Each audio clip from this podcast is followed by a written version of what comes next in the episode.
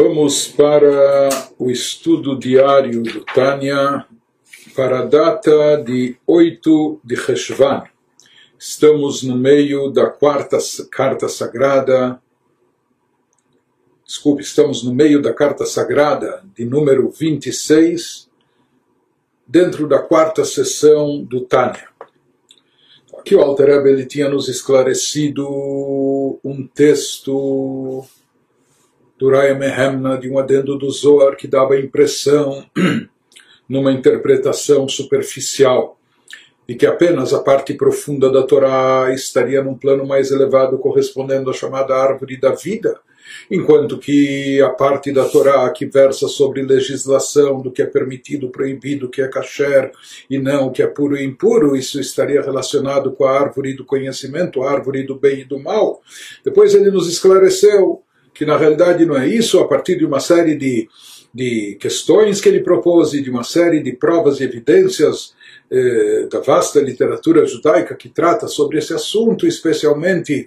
os tratados místicos, quando ele nos diz que é inconcebível, inaceitável afirmar ou dizer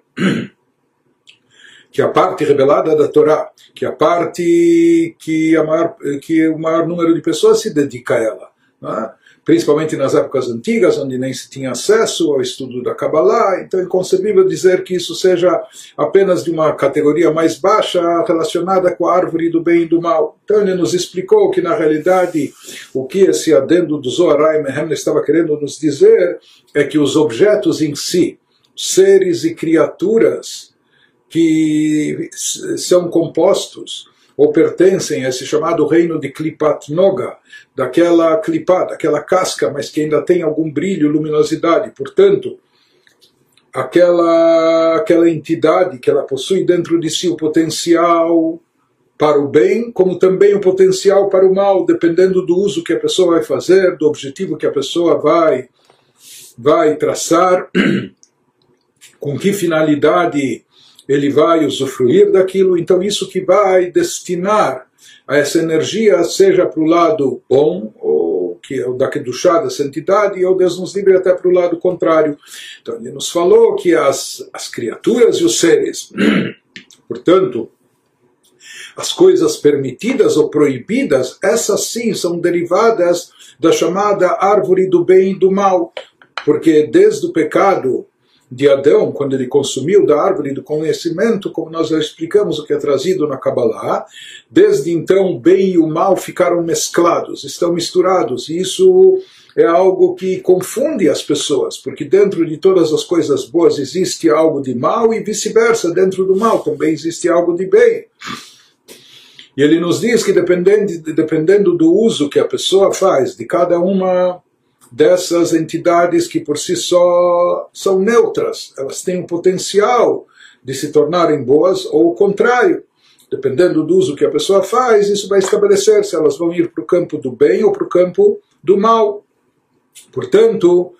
eh, são as coisas em si são as criaturas e seres permitidos ou proibidos, puros ou impuros, kasher ou não kasher, eles que fazem parte desse reino, eles que estão associados à árvore do bem e do mal. Porém, o estudo da Torá referente a essas leis, o estudo da Torá que determina o que é permitido, o que é proibido, etc., esse estudo é bem mais elevado do que a árvore do conhecimento do bem e do mal. Com certeza, esse estudo está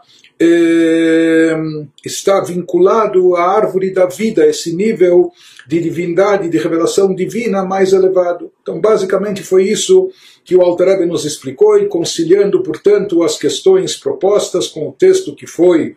exposto. E agora prossegue o Alter ele se aprofunda um pouco mais nisso e, e nos diz: por mais que nós esclarecemos, elucidamos essa passagem do Raya Mehem,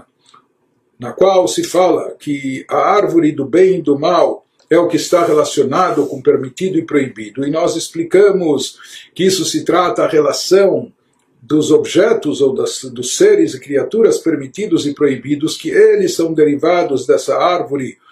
desse nível espiritual chamado árvore do bem e do mal, mas não a Torá que trata e versa sobre esse assunto. Nós falamos que a Torá está num plano mais elevado. Porém, insiste, o Alter Rebbe nos fala que do sentido literal, quando a gente traduz o que está escrito no Rai Mehemna, ainda parece que existe aqui um sentido que associa o estudo da Torá desses assuntos do permitido, proibido, puro e impuro, como relacionando isso também com a árvore do bem e do mal, com a árvore do conhecimento do bem e do mal. Ele disse, nós tomarmos o texto mesmo com essa interpretação que nós demos, etc. Mas nos diz Altrebe, ele insiste que do texto em si parece haver uma conexão do estudo da Torá, dessa temática, dessa, dessa parte de legislação que estabelece o que é kasher, o que não é kasher, o que é bom, o que é mal, o que é puro e impuro. Parece que isso está associado não só às criaturas em si, mas também vinculado ao estudo da Torá referente a essas definições ou as leis que se aplicam a cada uma delas. Por isso, ele continua nos explicando agora que, na realidade, existe um certo tipo de conexão, e ele vai nos explicar de que modo e de que maneira, e como isso se aplica, e até onde isso vai. Porque ele vai nos dizer, ele vai nos explicar agora, segundo a Kabbalah, nós já vimos que as sefirot divinas, os atributos de Deus, conforme eles se encontram no mundo de Atzilut, no campo da emanação, eles estão perfeitamente unificados com Deus. Nós explicamos que o último dos atributos lá, Malchut, soberania divina, isso corresponde ao poder verbal, entre aspas, ou seja, essa metáfora na qual se expressa o conceito de fala divina, de onde emana a fala divina, de Malchut, como nós já falamos que também o rei, o soberano, ele governa através da sua palavra, sua palavra é uma ordem, etc. Ou assim como falamos que o rei, ele, para reinar, ele reina sobre os súditos, sobre aqueles que estão fora dele. Isso também é o conceito da fala, que a fala expressa aquilo que a pessoa tem dentro de si para aquele que está fora, para quem é além dele. Não é? Por isso, o Tikkun nos diz que Malchut Pé, Torah Shebal Pé, Malchut, a Sefirah de Malchut equivale eh, simbolicamente, metaforicamente, isso corresponde como a, a, a boca no corpo da divindade. Tudo isso é uma linguagem metafórica, naturalmente. Deus não tem corpo nem expressão corpórea, mas eh, de uma forma simbólica eles associam Malchut com boca e, portanto, a Torá Shebal Pé, a Torá oral, que é a Torá ensinada boca a boca, não é a Torá que era transmitida verbalmente, que isso inclui a Mishnah, Gemara, Alachá, o Talmud, etc. Isso também está associado com Malchut. Mas ele nos fala que isso tem um vínculo, tem uma relação com a árvore do bem e do mal. Por quê? Porque, cabalisticamente falando, como nós vamos ver, é sabido que a Sefirah de Malchut é aquela, por mais que Malchut está unificado com a divindade no plano de Atzilut, mas esse atributo de Malchut é aquele que baixa, desce até os níveis mais inferiores, diferente dos outros atributos de Atzilut, Malchut, Raglea e Ordot, se fala que os níveis mais baixos de, de, da Sefirah de Malchut, eles descem. Na realidade, Malchut é a fonte de energia vital para todos os mundos inferiores, para todos os seres e criaturas. Malchut Ha, Malchut Kolalamim, do teu Malchut, do atributo divino de Malchut é que se emana vitalidade para todos os mundos. Por isso se fala que Malchut ela desce, entre aspas, para conduzir essa força vital, essa energia que vai dar existência e vida para todos os seres, todas as criaturas abaixo. Por isso ela desce não as outras sefirot, não os outros atributos, mas Malchut. Então, isso que ele nos esclarece agora, Malchut de Atzilut mitlabeshet beklipat noga. A sefirah de Malchut, o atributo de Malchut, a energia derivada dele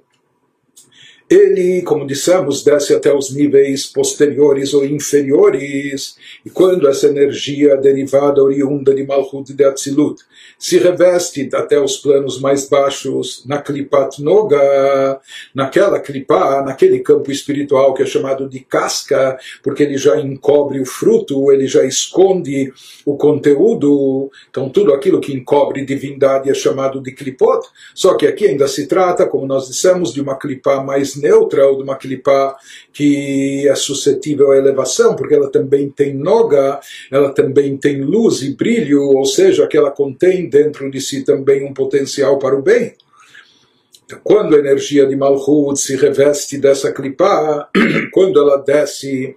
baixa o nível espiritual para chegar até esse campo dessa Klipat Noga, e porque a energia divina oriunda de Malchut se reveste nesse campo de Klipat Noga, que dei levarer a Nitzotzot, para poder resgatar faíscas divinas, para poder redimir faíscas divinas que estão perdidas no campo das Klipot. Shenaflu bechet Adam Arishon. Se diz que na hora, assim se explica na Kabbalah, que no momento que Adão cometeu o pecado, como a alma de Adão era uma alma matriz, uma alma muito elevada, com um potencial espiritual imenso, na hora que ele cometeu o pecado, através do seu pecado, várias faíscas divinas, várias centelhas de energia divina tombaram e caíram. Caíram no mundo, caíram no campo das clipot, elas foram apoderadas pelo campo negativo das clipot, que sugaram dessa energia a partir do momento que Adão se conectou ao campo das clipot, cometendo, cometendo o pecado, a transgressão.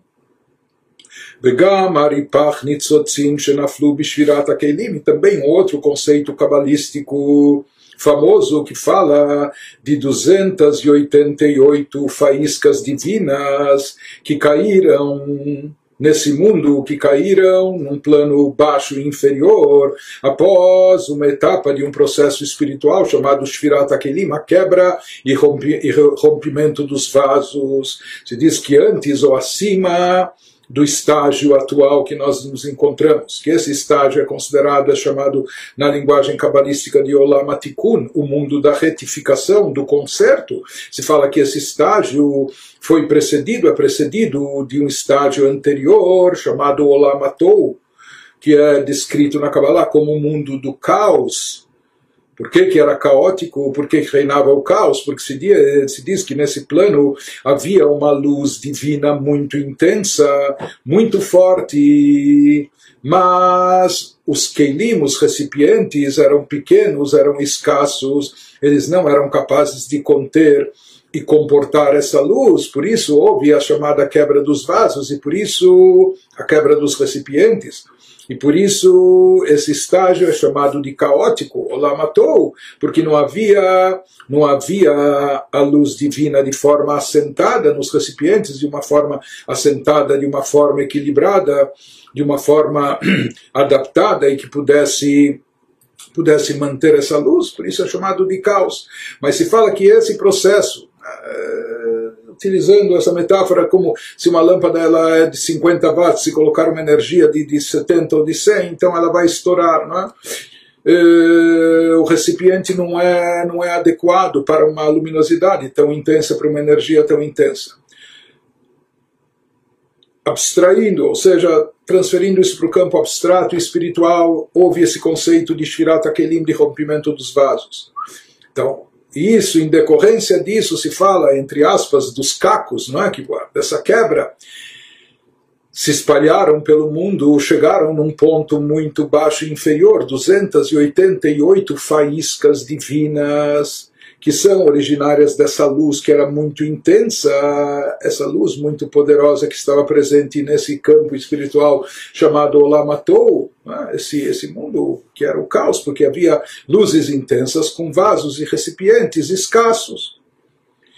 E conforme explica a Kabbalah, o nosso trabalho, a nossa missão durante toda a história da humanidade consiste em resgatar essas faíscas divinas perdidas, que elas estão encobertas ou camufladas aqui nos aspectos mais inferiores, baixos, físicos, materiais, etc diversos lugares ou situações, e através do nosso trabalho espiritual, com isso nós redimimos essas faíscas, com isso nós elevamos essas faíscas de volta, e quando esse trabalho for completado, então o mundo estará pronto para a chegada de Mashiach. Mas, de qualquer maneira, nós vemos que existe esse conceito de faíscas perdidas de uma divindade que foi extraviada, que é uma energia divina muito elevada, porém que ela foi parar nos domínios inferiores das clipot, das cascas, aqueles domínios que encobrem, que ocultam a luz divina. Por isso ele nos diz por que, que essa energia divina que está em Malchut de Atzilut, por que, que ela desce para os planos inferiores? Para iluminar, não é? para servir como uma lanterna para buscar e procurar essas faíscas divinas, tudo uma metáfora, mas para procurar, buscar, redimir essas faíscas perdidas. Então ele nos diz, quando o poder de Malchut de Atzilut baixa para os planos inferiores, Azai Kama Malchut de Atzilut Nikret Beshem Etzadat Tovara. Então, Malchut de Atzilut, por mais que o mundo de Atzilut é o mundo do chamado Etzachaim, da árvore da vida, porque Deus é vida, Deus é a fonte da vida, em Atzilut, no campo de emanação, tudo está unificado com a divindade, portanto, tudo é vida e as sefirot, os atributos, conforme se encontram em Atzilut, são árvore da vida. Mas ele nos diz, já que Malchut de Atzilut tem no seu papel, na sua missão, ela desempenha essa função também de baixar a energia divina dela própria descer até os planos inferiores, e tão inferiores que ela acaba se revestindo até no domínio da Klipat Noga, daquela casca uh, translúcida, um pouco iluminada, com potencial de luz. Na hora que ela desce e baixa até esse nível, ela também é chamada de Etzadat, Malchut de Atzilut também, no momento que ela desceu, baixou, ela é chamada também de árvore de conhecimento, de Tov Vará, do bem e do mal. Por quê? Porque ela chega a se revestir nesse campo e nesse domínio que possui dentro de si já o potencial não só do bem, mas também o potencial do mal. E por isso ela leva o nome de Etzadat Tovara Legabeizo, quando comparada com o nível superior anterior a ela, que é Zeranpin, aquele nível que inclui as seis sefirot de cunho emocional, Chesed Burat Iferet Netzachot Yesod, Zod Atzilut essas sefirot que são chamadas do, do o pequeno semblante Zeranpin de Atzilut, essas não baixam, elas não saem de Atzilut, não se deslocam do campo de emanação, portanto elas sempre são chamadas Venikra Etz Chaim, mas Malchut, quando sim ela desce e baixa, ou seja, depois que ela recebe energia das sefirot superiores, e ela redireciona isso para os mundos abaixo, quando ela conduz essa energia divina para o plano inferior, chegando até a se revestir na Klipat Noga, naquele domínio que inclui não só o bem, mas também o mal, ela passa a ser chamada também de Etzadat, Tobará, de árvore do conhecimento do bem e do mal. Por que ela desce? Porque ela está buscando recuperar as faíscas perdidas e restituí-las ao seu devido lugar, ao nível espiritual elevado de onde elas são originárias, né? de onde elas se originaram. Mas então somente quem desce, qual energia que baixa apenas de Malchut de Atzilut, as outras Sefirot de Atzilut, elas não, não, não descem, não saem do seu plano elevadíssimo. Por isso elas são sempre chamadas somente de Etzchaim, de árvore da vida. Malchut, quando baixa e desce, leva o nome também de Etzadat Tovara a árvore ela se torna também árvore do conhecimento do bem e do mal. Ou seja, nós vimos aqui que pela Kabbalah Malchut desce para refinar e elevar o plano mais baixo, o plano inferior espiritualmente, e, nesse momento que ela desce, se revestindo de Kripat Noga, aí apenas então ela é chamada também de árvore do bem e do mal. Continua, o nos explica na verdade, ele vai nos dizer em seguida que esse conceito, porque nós vimos que na Kabbalah Malchut está ligado com boca, ou Malchut Pé, Torah Pé, está associado com a Torá oral, que é a Mishnah, Gemara, o Talmud. Então, adiante ele vai nos explicar como que na Torá oral, por que que de fato eh, no Talmud os nossos sábios, durante séculos, se debruçaram sobre uma série de questões, analisando o que é permitido e o que não é permitido, o que é proibitivo, analisando o que é puro e o que é impuro, aquilo que é kasher e o que não é kasher. Então ele nos diz que na realidade esse estudo da Torá envolvendo essas questões, mexendo também entre aspas com o proibido, com o impuro, etc, pelo menos de forma teórica através do estudo. Então ele vai nos dizer mais tarde que esse estudo serve para refinar todas as coisas que estão nesse reino proibitivo, todas as coisas que são derivadas de Kripat Noga, através do estudo da Torá investido nessas questões, nessa temática, com isso também nós estamos resgatando e redimindo as centelhas divinas que se encontram dentro desses elementos. Agora prossegue o Alter nos dizendo Vehine Itlapshut de Malchut, Itlapshut Malchut Bliklipat Noga, esse conceito que nós dissemos que a Sefirah de Malchut, Hub Atzilut é aquilo que está unificado com Deus, quando está no plano de Atzilut, mas quando ela baixa para dar vitalidade e energia até o campo de Klipat Noga, até o domínio da Klipa. Então ele nos diz, no momento que Balchut se reveste de Klipat Noga, então se caracteriza aquele conceito místico, aquele mistério da Kabbalah, o Sod Galut Ashkinah, nisso consiste o chamado exílio da Shekhinah, quando a Shekhinah presença e revelação divina, por assim dizer, se encontra exilada, se encontra banida. Então, é a revelação divina, é a presença divina, mas ela está no estado de exílio. Então ele nos diz que isso se aplica a Sefirah de Malchut, quando ela desce para dar energia, se revestindo na Klipat Noga. Então ocorre aquilo que o Zohar chama, esse é o mistério, o segredo de Galuta Shekhinah, da Shekhinah, da, da luz divina estar eh, no exílio, Adam conforme aquele versículo que já mencionamos algumas vezes, versículo em Eclesiastes, que fala que existe uma situação na qual o ser domina o outro ser. Não é? Que ele fala como um ser humano domina outro, mas um ser domina o outro, mas isso é para o seu mal, para o seu prejuízo. Aquele que está dominando, ele pode imaginar que ele está em situação eh, vantajosa, mas o rei Salomão nos diz em Eclesiastes que existem essas situações onde um ser domina o outro ser, mas esse domínio é para o seu mal. Como assim? Explica o Arisa no sentido mais místico profundo desse versículo. Ele fala que isso se aplica aqui ao conflito que existe entre o ser sagrado e as forças do mal que representam o ser negativo. Então explica o Arizal que o campo das clipot é chamado de Adam Blial, o ser negativo, e às vezes esse ser negativo, essas forças do mal, às vezes elas se apoderam da situação, elas dominam teoricamente ou aparentemente ou temporariamente, elas dominam o ser o ser da santidade, Sholetet, ela domina o Adam de Gdushá. Porém, se fala que, no fundo, por mais que aparentemente as clipotes estão subjugando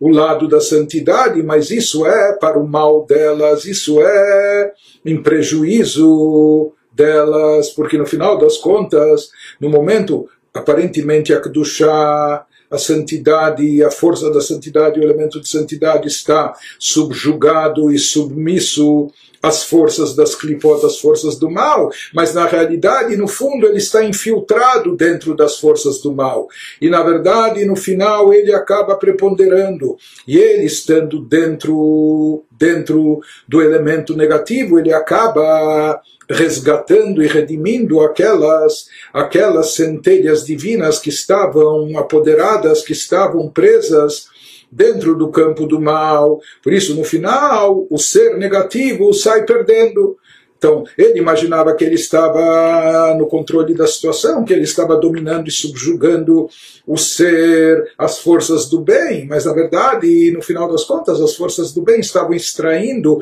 a energia que ele, o ser do mal, possui através das faíscas divinas que estavam presas dentro dele. Isso é um conceito que o Arizal explica na Kabbalah. Por isso, volta ao Altarebe ao texto que ele mencionou do Raem Hemna do Adendo do Zoar, o Bezimna de Ilana Betovara Shalta Vechulei, nun Vechulei. Acima, quando ele nos trouxe, mencionou textualmente aquela passagem do, do Raem Hemna do Zoar, ele nos fala que no, no, no, na época, no momento, que prevalece e predomina a árvore do bem e do mal, quando ela está predominando, nós vimos que então em decorrência disso, isso tem, isso tem desdobramentos, isso tem efeitos no mundo físico e material. Por isso nós falamos que nessas épocas acaba acontecendo que os sábios e eruditos da Torá, eles têm que depender materialmente, eles, eles dependem do seu sustento, da sua manutenção, dos ameiares, daqueles que são ignorantes da Torá ou que ignoram a Torá. O pior do que isso, aqueles que estão infiltrados no povo de Israel, Erevrab, aqueles que que eles não têm as melhores das intenções, etc., mas eles acabam, eles que acabam nutrindo e alimentando os, os, os estudiosos da Torá. E ele associou isso dizendo que tudo é uma coisa desencadeia a outra, tudo ocorre numa lei de causa e efeito. Já que o Ashkinah se encontra no estado de galuto de exílio, por isso se fala que nesse momento essa árvore do bem e do mal, ela está em evidência como que prevalecendo sobre a chamada árvore da vida. Por isso também aqueles que estão associados à árvore do bem e do mal, que seriam esses que ignoram a Torá, ou às vezes aqueles que são até contrários à Torá, parece que eles estão predominando, prevalecendo, e os sábios eruditos da Torá, estudiosos da Torá, têm que recorrer a eles, têm que depender deles. Mais do que isso, ele fala que isso também está associado, isso acaba vinculado até com o teor do estudo naquelas épocas dos estudiosos da Torá, dos conhecedores da Torá. Ele nos fala, por isso, nessas épocas de Galut, enquanto não temos o Beit HaMikdash, no que se concentra a maior parte do estudo, onde se dirige a maior parte do, da energia dos estudiosos nos assuntos que versam sobre permitido, proibido, puro e impuro, e não nos assuntos mais elevados espirituais abstratos da mística judaica. Uma das questões que foram propostas anteriormente é que nós vemos que aparentemente houve uma época na, no tempo do, do segundo Beit HaMikdash, do segundo templo sagrado, quando, quando a situação era cômoda, até financeiramente, e os próprios sábios estudiosos da Torá, eles tinham seus campos, seus vinhedos, eles tinham suas propriedades, e eles não dependiam daqueles que ignoram a Torá, para o seu sustento, mas mesmo assim, no que versava a maior parte do seu estudo, mesmo naquela época, que eles não dependiam, porque da, da passagem do Zohar se dá a entender que todas as coisas estão entrelaçadas. Quando há essa dependência, quando os estudiosos dependem daqueles que ignoram a Torá, então eles também já que esses que ignoram a Torá estão associados à árvore do bem e do mal e representam o lado mal dessa árvore, né? de onde emana vitalidade. Então, portanto, isso acaba se refletindo nos próprios eruditos, que eles também, o estudo deles versa sobre assuntos do bem e mal, na, no, no, no campo do estudo da Torá. Mas ele nos fala, mesmo aparentemente uma das questões que, que se propôs é que na época do segundo Beit HaMikdash não havia os, os sábios em termos financeiros, eles eram autossuficientes, não precisavam depender dos que ignoram a Torá ou vão contra a Torá, mas mesmo assim, no que consistia a temática principal do estudo deles, continuava sendo nos assuntos de bem e mal, permitido e proibido, puro e impuro, kasher ou não. Então, uh, se existe essa lei de causa e efeito, ou seja, se até, se até o, o, o teor do estudo da Torá nosso reflete aquilo que acontece na prática em termos de quem predomina e prevalece nos aspectos físicos ou materiais, é? quem está por cima, então, por que que naquela época que os Talmidei Chachamim, os eruditos, não estavam por baixo? Mas mesmo assim, a temática ainda era a mesma do estudo. Então, isso que nos explica agora o Alter Ebe, ele vai nos dizer que essa questão de se envolver com estudo do que é bom, do que é mal, do que é certo, do que é errado, do que é kasher ou inapto, etc., nós vamos ver que isso tem um objetivo maior, isso tem um significado mais profundo, isso tem uma finalidade mística mais elevada, que é esse o motivo real de nisso consistir a maior parte do estudo da maior parte dos Yehudim, que se dedicam não só, não se dedicam à parte esotérica e mística da Torá, mas sim à parte da Mishnah, da Gemara, da Halachá, do Talmud, que discute todas essas questões do que é bom, do que é mal, do que é certo, do que é errado. Isso que prossegue nos explicando agora o Alter Rebbe, Dehainu Bisman Galuta Ou seja, que existem momentos onde a Shechina, a revelação, a presença divina se encontra num estado de exílio, Shemashpat Lechitzonim, ou seja, que ela desce até os planos inferiores em termos espirituais, e ela Deus, como nós falamos, é a fonte da vida e, portanto, quando a Shekhinah, a presença, a luz divina, está revestida nesse domínio, nesse domínio das klipot, das chamadas cascas, Shemashpat, Lechitzonim, ela acaba sendo uma condutora de energia a Shekhinah conduz energia vital divina. Deus é vida, é fonte da vida. A Shekhinah, a revelação divina, ela transmite vitalidade, mas acaba eh, transmitindo esse fluxo vital para as forças externas, aquelas forças que estão fora do domínio da santidade, Shehem, Biklipat Noga, que se encontram naquele campo que nós chamamos Klipat Noga, aquela casca eh, translúcida, com alguma luminosidade, mas é uma casca que encobre e oculta a espiritualidade.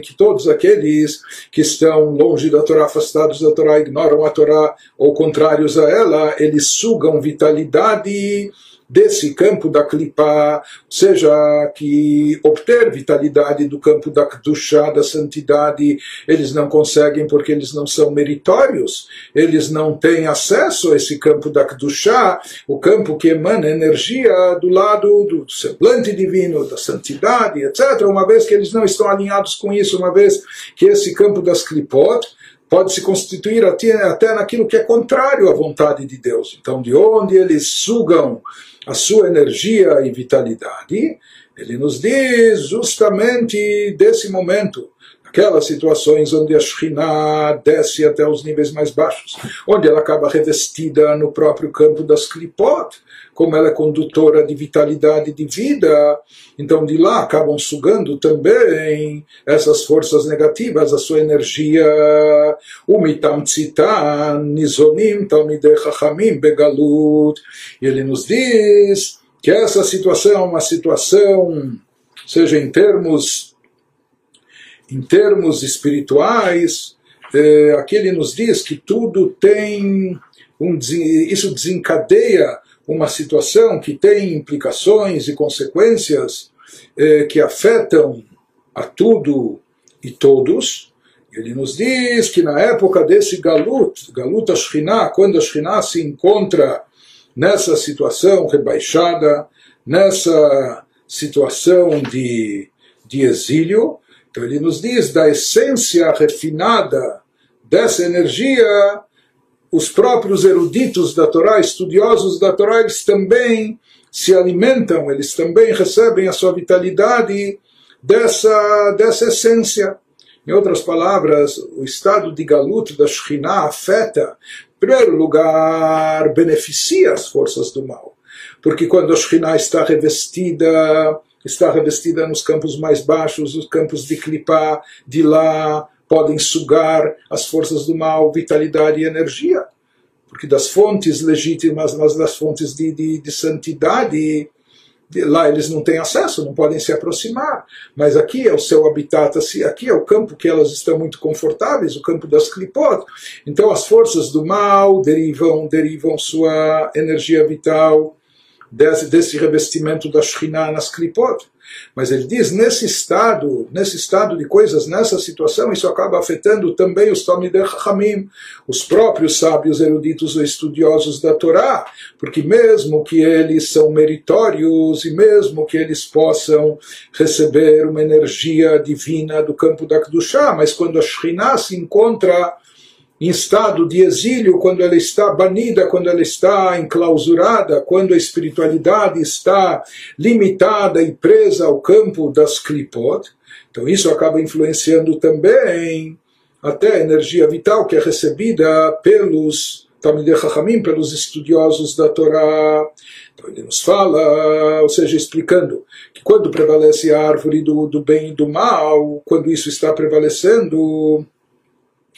então, de forma geral, quando ele nos fala que então os estudiosos da Torá são nutridos e alimentados pelos por, por, aqueles que ignoram a Torá ou por aqueles que vão contra a Torá, ele nos fala aqui que isso não se trata apenas de nutrição física, nutrição material, sustento que eles recebem a parnassá, o ganha-pão deles, mas isso se trata também de uma nutrição espiritual, de onde é proveniente e como chega para cada um a energia vital divina. Então ele nos diz, quando a Shekhinah está no estado de Galut, quando ela está exilada em Klipat Noga, então o que ocorre é que sugam de lá as forças do mal e, em contrapartida, os eruditos estudiosos, eles, eles também se alimentam daquilo que sobra e resta daquela energia que, que está canalizada ou está presa nos campos, nos domínios da Klipat Noga. Por isso é uma situação paradoxal. São sábios eruditos da Torá, estudiosos, estão num nível espiritual elevado, mas mesmo assim eles estão envolvidos por força das circunstâncias, circunstâncias do Galut, circunstâncias do, do período de exílio da Shekhinah. Então isso acaba, já que a Shekhinah está exilada, está num estado espiritual mais baixo, isso acaba baixando, carregando consigo também esses que estão ligados à Torá, esses que estão eh, estudando a Torá. Por isso, no que vai consistir o serviço espiritual desses estudiosos da Torá durante esse período? E esse período envolve, inclusive, esses últimos dois mil anos da nossa história, não é? ואז עיקר עבודת אדם ועיקר עסק התורה והמצוות הוא לברר הניצוצות כנודע מהאריזה לנוס traz que então é sabido dos escritos cabalísticos do, do Arizal, do Rabi Tzchak Luria, que nesses períodos, quando a Shekhinah se encontra nesse estado de exílio, no que consiste o principal trabalho e serviço espiritual da pessoa, ou no que consiste o principal objetivo de se dedicar ao estudo da Torá e cumprimento das mitzvot. então, o objetivo maior nessa situação e nesse período consiste em levarer nitzotzot, em resgatar e redimir as faíscas divinas que estão lá tombadas, caídas, ocultas nesse campo do mal. Isso consiste em refinar e elevar essas faíscas que caíram nesse domínio. Então, enquanto se né, nos encontramos, o mundo se encontra nessa situação de Galuta Shrinah, que a revelação divina se encontra limitada, exilada, enclausurada, nisso vai consistir o principal serviço espiritual da pessoa em resgatar as faíscas divinas que estão presas, elevar e refinar essas faíscas que caíram que na sujeira, no lamaçal, no, no, no entulho espiritual. Por isso também ele diz, nisso consiste o tipo de estudo que é feito da Torá durante todas essas épocas e períodos. Lachen, Ikar, Inyan, Alimud, no que, que consiste o principal estudo, no que se concentra em que tema se concentra o principal estudo da Torá nessas épocas, o Beyun, o Pilpul Alachá, é, numa análise profunda, numa análise e discussão da lei, como prevalece a lei Beisur Veriter nas questões do permitido e proibido, Tumá Vetahará, ou do puro e impuro, Levarer, Mutar Beatahor, no que consiste esse trabalho que nós falamos espiritual e abstrato, de refinamento, de elevação, de resgate das faíscas divinas. Se fala que essas faíscas divinas representam uma energia espiritual muito elevada, mas o problema é que elas estão, elas estão subjugadas, elas estão reprimidas e elas, portanto, não brilham, não iluminam, não podem se manifestar. Por quê? Porque elas estão misturadas com todo o lixo, com todo o entulho, não se, não se percebe o brilho do diamante se ele está coberto de lama, se ele está no meio do entulho, no meio da sujeira. Então, qual é o objetivo aqui? Limpar a sujeira, tirar e separar, não só separar o joio do trigo, mas aqui separar, extrair aquilo de, de, de brilhante, de valioso, né? separar, tirar toda a sujeira do lado, excluir tudo aquilo que é negativo, de forma tal que, que ressaltando ou sobrando aquilo que, é, que brilha, aquilo que é bom, aquilo então vai ser realçado e aquilo vai iluminar. Não? Então nisso consiste, por isso se fala que é birura. A palavra, o verbo borer em hebraico também significa como peneirar, ou filtrar, ou eh, selecionar. Né? Então aqui a expressão cabalística fala em birura nitzotzot. Eh, existe essa, esse ato de redimir, de resgatar, resgatar da sujeira, redimir, excluir toda a sujeira em volta, não é? nos diz, esse é o sentido também do estudo da Torá. Ou seja, quando nós estudamos Torá, versando sobre os temas, analisando e profundamente se debruçando e etc., com Yuni, com análise e questionamentos, etc., tudo para o quê? Para esclarecer é, para esclarecer o que é permitido, o que é proibido. O que é permitido vai ser como aquela joia que a gente vai encontrar no meio daquilo que é o lixo. O lixo é aquilo que é proibido. O problema é quando a joia está misturada ou as joias estão misturadas no meio, no meio do entulho. Então, em primeiro lugar, precisa se separar. Isso é lixo isso tem valor, isso é, é diamante, isso é pedra preciosa. Então, nisso consiste, existe esse trabalho de separação para saber escolher e selecionar, para resgatar o diamante do meio do,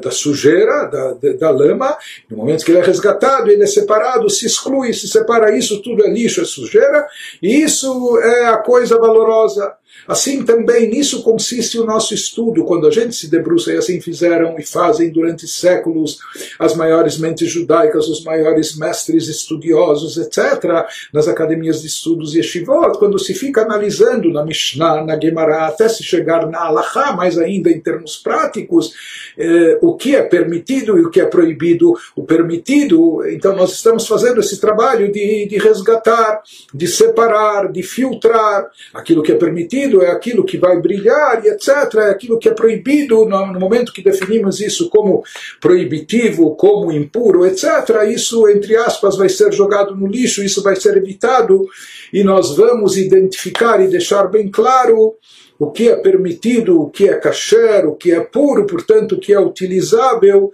e o que pertence ao campo da chá da santidade. Então, assim ele nos explica o motivo, o objetivo e o teor do nosso estudo durante todo esse período, esse estudo que versa sobre essas questões, que ele tem o objetivo de levar a mutar beatahor, de resgatar, redimir, refinar o permitido, o puro, excluindo-os meaisur veatomé, separando-os do proibido do impuro, alidei no pilpula através dessa análise, através desse estudo profundo, Bechokhmah, Binah, Vadat, utilizando todas as faculdades intelectuais que nós temos na nossa alma, sabedoria, compreensão e conhecimento, utilizando todas essas faculdades intelectuais para chegar às conclusões e com isso estamos também refinando, estamos resgatando as faíscas divinas quando estudamos a Torá. Aparentemente estamos fazendo isso de forma teórica ainda, mas aquilo que nós estudamos eh, no campo da Torá acaba tendo implicações e desdobramentos práticos. Então, quando nós realizamos esse trabalho de refinamento, de resgate, daquilo que é bom, do que é certo no estudo da Torá, isso acaba depois se materializando, se concretizando também no mundo prático. E através disso, através desse estudo de Allahá, se refina, se redime, se eleva todos os assuntos físicos e materiais, os quais nós estávamos estudando, ou sobre os quais versam o assunto, o tema da Torá, que é o da Allahá, da lei que estava sendo analisado. Isso se aplica mais ainda quando é estudo da Allahá, ou seja, quando está se analisando para chegar a uma conclusão prática e funcional. Nodá, e ele nos diz, conforme é sabido na Kabbalah, Deoraita Mechochma Nafket, é sabido que a Torá é derivada da Chochma, a Torá é derivada da sabedoria suprema de Deus, da Sefirah de Chochma em Atzilut, e assim também está escrito na, Torá, na, na Kabbalah, o Bechochma Daika Idberiru, que é essa Sefirah de Chochma, que é a primeira a receber a energia, a luminosidade divina, ela, portanto, tem a força, essa luz tem a força de refinar, de purificar, de elevar, de resgatar. Por isso está escrito, Bechochma Itberiru, que através de Chochma, através da Sefirah de Chochma se produz essa triagem, essa limpeza, essa redenção das, das faíscas, esse resgate das faíscas perdidas eh, no plano inferior. Por isso ele nos diz como se consegue esse refinamento, como se obtém esse resgate, o que produz, o que dá forças de, de, de realizar isso, a Torá. Por quê? Porque a Torá é derivada de Chokhmah, onde se manifesta a luz divina com mais intensidade, primeiramente na Sefirah de Chokhmah, no atributo de Chokhmah, e a Torá é derivada, está associada com Chokhmah, e é o poder da Chokhmah que refina, que eleva, etc. Ele nos diz isso que acontece quando nós estudamos Torá em relação a esses assuntos, com isso nós estamos como penetrando mesmo no campo das clipot, limpando, separando, resgatando, redimindo, etc. Né? Parece que é algo só teórico, mas isso na realidade acaba tendo um efeito global, um efeito que afeta tudo, até o mundo físico e material. Portanto, aquela energia que na prática realiza o refinamento, nós falamos que é a energia derivada de Malchut, que lá se encontra a Torá Shebal Pé, Malchut é associado com boca e lá isso faz alusão à Torá oral, porém a força de realizar a energia, o poder de, de, de conseguir realizar essa elevação, ele emana de Chokhmah, porque Malchut é a décima e última Sefirah de Atzilut, Chokhmah é a primeira. Então nós falamos a energia que descende, que desce até os níveis inferiores para realizar esse trabalho é de Malchut, mas a força para realizar esse trabalho é proveniente de Chokhmah. Behainu, diz o Alter isso significa Chokhmah Ilá de Atzilut, isso se refere à Chokhmah Suprema, a Chokhmah de Atzilut do mundo da emanação, a Melubeshet Bemalchut de Atzilut, que se reveste na Sefirot inferiores, chegando até Malchut de Atzilut. Sod Torah Shebalpé, como dissemos que Malchut de Atzilut, ela inclui dentro de si o conceito místico, esse é o mistério do que o Zor, do que o Nezor chama que lá em Malchut reside Torah Shebalpé, a Torá oral. Besod Abba Yasad Barata, de acordo com também um conceito cabalístico que fala, vimos isso em outros lugares no Tânia, também um conceito do Zohar, que o pai é que fundamenta a filha, o pai é que faz alusão a Sefirah de Chokhmah, que é chamada eh, simbolicamente de pai. E filha aqui faz alusão a Sefirah de Malchut. A Melubeshet, portanto, aqui é dizer que energia, luz poderosa de Chokhmah, ela chega e se reveste até Malchut. Com essa força, Malchut desce até os planos inferiores para se revestir na Klipat Noga e de lá redimir as faíscas perdidas. A Melubeshet, mas isso vai ocorrendo em em etapas, ou seja, de Atzilut, Malchut de Atzilut desce até Malchut de Briá. Depois Malchut de Briá ele menciona aqui a Melubeshet be Malchut de Yetzirah, até ela baixar e descer no campo de Malchut, na última sefirá do mundo da formação. De acordo com o que já aprendemos antes, nesse mundo de, de Yetzirah, é onde predominam Soda, Mishnayot, Braitot, onde se encontram em que nível espiritual se encontram as Mishnayot e Braitot? No mundo de Yetzirah, se fala que a partir do mundo de Yetzirah, que são campos espirituais, no mundo de Yetzirah, em Bria, em Atzilut, vamos pela ordem, Atzilut, o mundo mais elevado, emanação divina, tudo lá é só divindade. Nem criaturas existem ainda com identidade própria. No mundo de Briá, Briá é chamado criação, já surgem criaturas. Lá está em evidência não só o Criador, mas já criaturas, criaturas elevadíssimas, anjos, almas desincorporadas, mas são criaturas. Lá o que prevalece em grande maioria ainda é o bem. Talvez exista um vestígio de possibilidade que eventualmente mais tarde surja de origem a algo negativo. Mas o que prevalece no mundo do Briá ainda é o bem. A partir de Yetzirah, porque tudo vai, vai sendo processado de maneira gradual, se diz que no mundo de Yetzirah já existe um certo 50-50, meio a meio, possibilidades, ou seja, já existe a fonte do bem aqui no nosso mundo, mas também já existe a fonte do mal. E já num certo equilíbrio, como era o que Deus deseja aqui no nosso mundo para possibilitar o livre-arbítrio, Zeleumadze, forças equivalentes e proporcionais. Não é?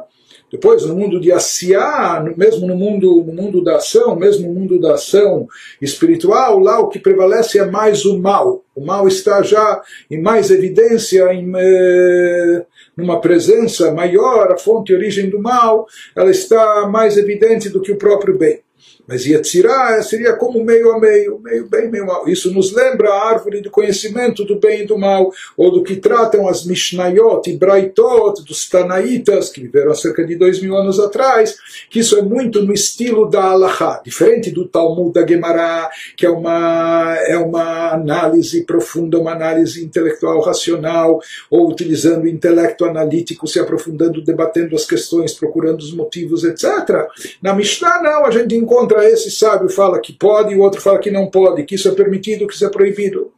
Algo como parecido de como isso vai depois se expressar na Allahá, na Allahá prática. Portanto, na Mishnah e Braita, onde a gente tem esses assuntos expostos, aquilo que é bom, aquilo que é mal, o que pode e o que não pode. Então isso está ligado com o que prevalece no mundo de Yetzirah, onde lá existe manifestado né, que meio, que meio a meio, o bem e o mal. Amlubashot beklipat noga, que lá já há um, revestimento dessa energia em klipat noga, shekeneged olam yetzirah, que ela está mais presente e evidente no mundo de yetzirah da formação, shesham matchid bechinat arash benoga, no mundo de yetzirah começa a surgir o conceito do mal, da klipat de noga. Porque nós falamos que klipat noga tem uma luz também, isso é um noga, brilho, mas existe o mal, Lá nesse campo espiritual ainda não há o mal como nós conhecemos aqui no nosso mundo, mas lá começa a surgir a possibilidade de mal. Nodame Arizal. Por isso lá já é necessário, lá já existe um revestimento de energia no campo de Yetzirah, em Malchut de Yetzirah, onde está lá presente já Klipat Noga, e até lá chega essa luz de Malchut de Atzilut, mas que por sua vez ela transporta e carrega consigo o brilho que vem ainda da primeira Sefirah de Chokhmah. Portanto, de forma geral, aqui ele nos falou que a Torá ela é derivada da Chokhmah suprema. Porque a Torá ela vem estar acoplada à Sefirah de Chokhmah, a primeira e mais elevada de Atzilut. Mas essa energia, essa luz divina da Torá se reveste na última Sefirah de Atzilut em Malchut onde lá está manifestado também a Torá Shebalpé, a Torá oral, onde encontramos questionamentos, dúvidas, perguntas, respostas, controvérsias, dúvidas. Não é? De Malchut de Atzilut, isso desce e vai se revestindo nos mundos inferiores. Ele nos disse aqui até chegar em Malchut de Yetzirah, que o campo de Yetzirah, o chamado campo da formação, é onde lá estão presentes Mishnayot, Braitot, Alachot, onde lá, onde lá está presente aquela parte da Torá que versa sobre o permitido, proibido, puro, impuro, etc porque nós falamos que nesse mundo é onde estão divididas já as energias com possibilidade para o bem e para o contrário. Então lá essa energia se reveste em Klipat Noga, mas com que intuito ela se reveste? Para elevar uh, aquilo que se encontra preso no campo das Klipot, que é um potencial de uma luz divina elevada, etc. Então uma vez que esse mal de Noga começa a se manifestar em Yetzirah, nós falamos em Briah, a maior parte o que prevalece ainda é o bem. Então, a questão de bem e mal, e portanto certo e errado, kasher e não kasher, puro e impuro, isso se manifesta em Yetzirah, e é lá, até lá chega esse revestimento que nós falamos de Malchut de Atzilut, que contém a Chokhmah, a luz de Chokhmah de Atzilut, ela se reveste até em Malchut de Yetzirah, com a finalidade, é uma situação de galut, galut a Shekhinah, Shekhinah se encontra aqui limitada, como que exilada, mas com o objetivo de resgatar e redimir aquelas faíscas espirituais elevadas que estão lá presas e perdidas.